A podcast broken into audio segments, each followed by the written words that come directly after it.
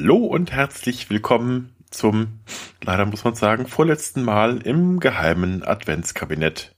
So, es geht heute an das Türchen 23. Aber was, was ist denn das? Das kann doch jetzt nicht. Ah! Ich stecke fest. Wir brauchen ein größeres Türchen. Ich ahnte doch, dass das mit Dominosteinen und den Plätzchen ein Fehler war und sich irgendwann mal rächen wird. Kann da vorne mal jemand ziehen?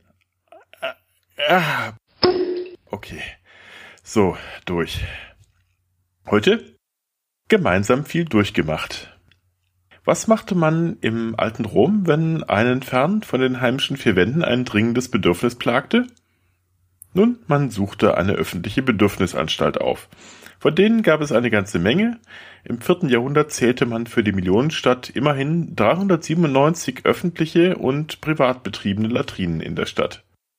Privatsphäre hatte man dort anders als heute jedoch nicht. Wie beispielsweise eine Anekdote berichtet, die der Biograf Sueton über den Dichter Lucan berichtet.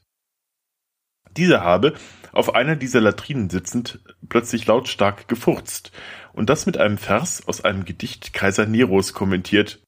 Unter der Erde könnte man meinen, habe es gedonnert.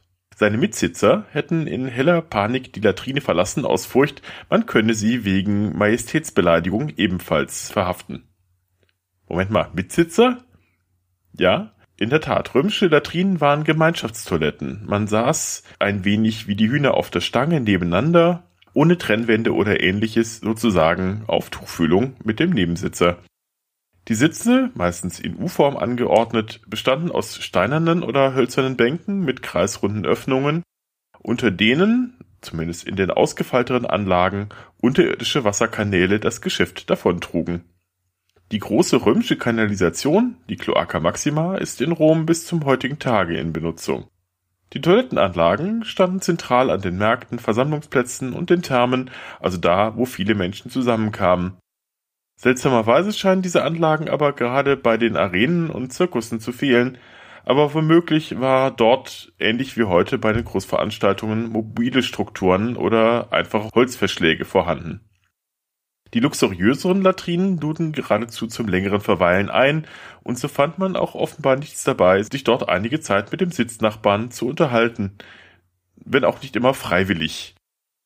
Denn der schon öfters in den Folgen zu Wort gekommene Satirendichter Martial berichtet etwa von einem erfolglosen Kollegen, der seine Opfer bis auf die Toilette verfolgte und dort, wo sie dann nicht entkommen konnten, ihnen eigene Stücke vorlas.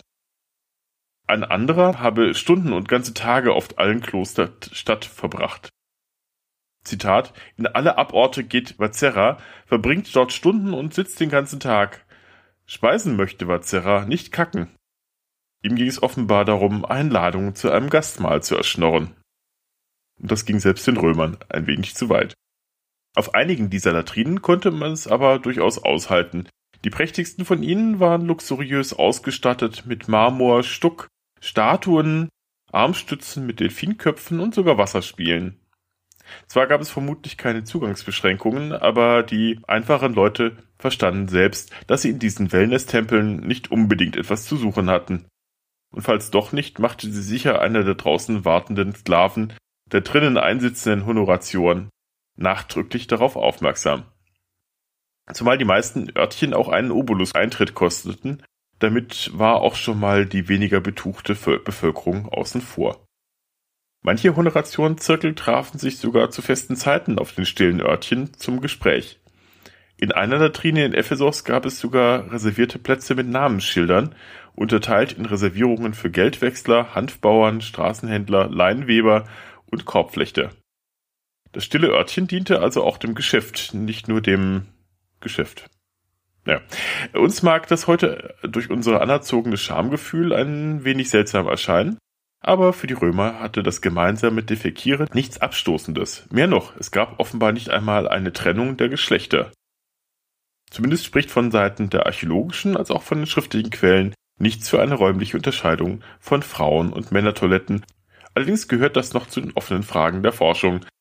Die dieses Problem auch eher lieber mal verschweigt und ausweichend, wenn überhaupt, auf die angeblich ohnehin geringere Präsenz von Frauen im öffentlichen Raum hinweist. Was dieses Problem aber auch nur teilweise erklären würde, denn natürlich waren dennoch genügend Frauen unterwegs, die auch hin und wieder mal ein menschliches Rühren ereilte.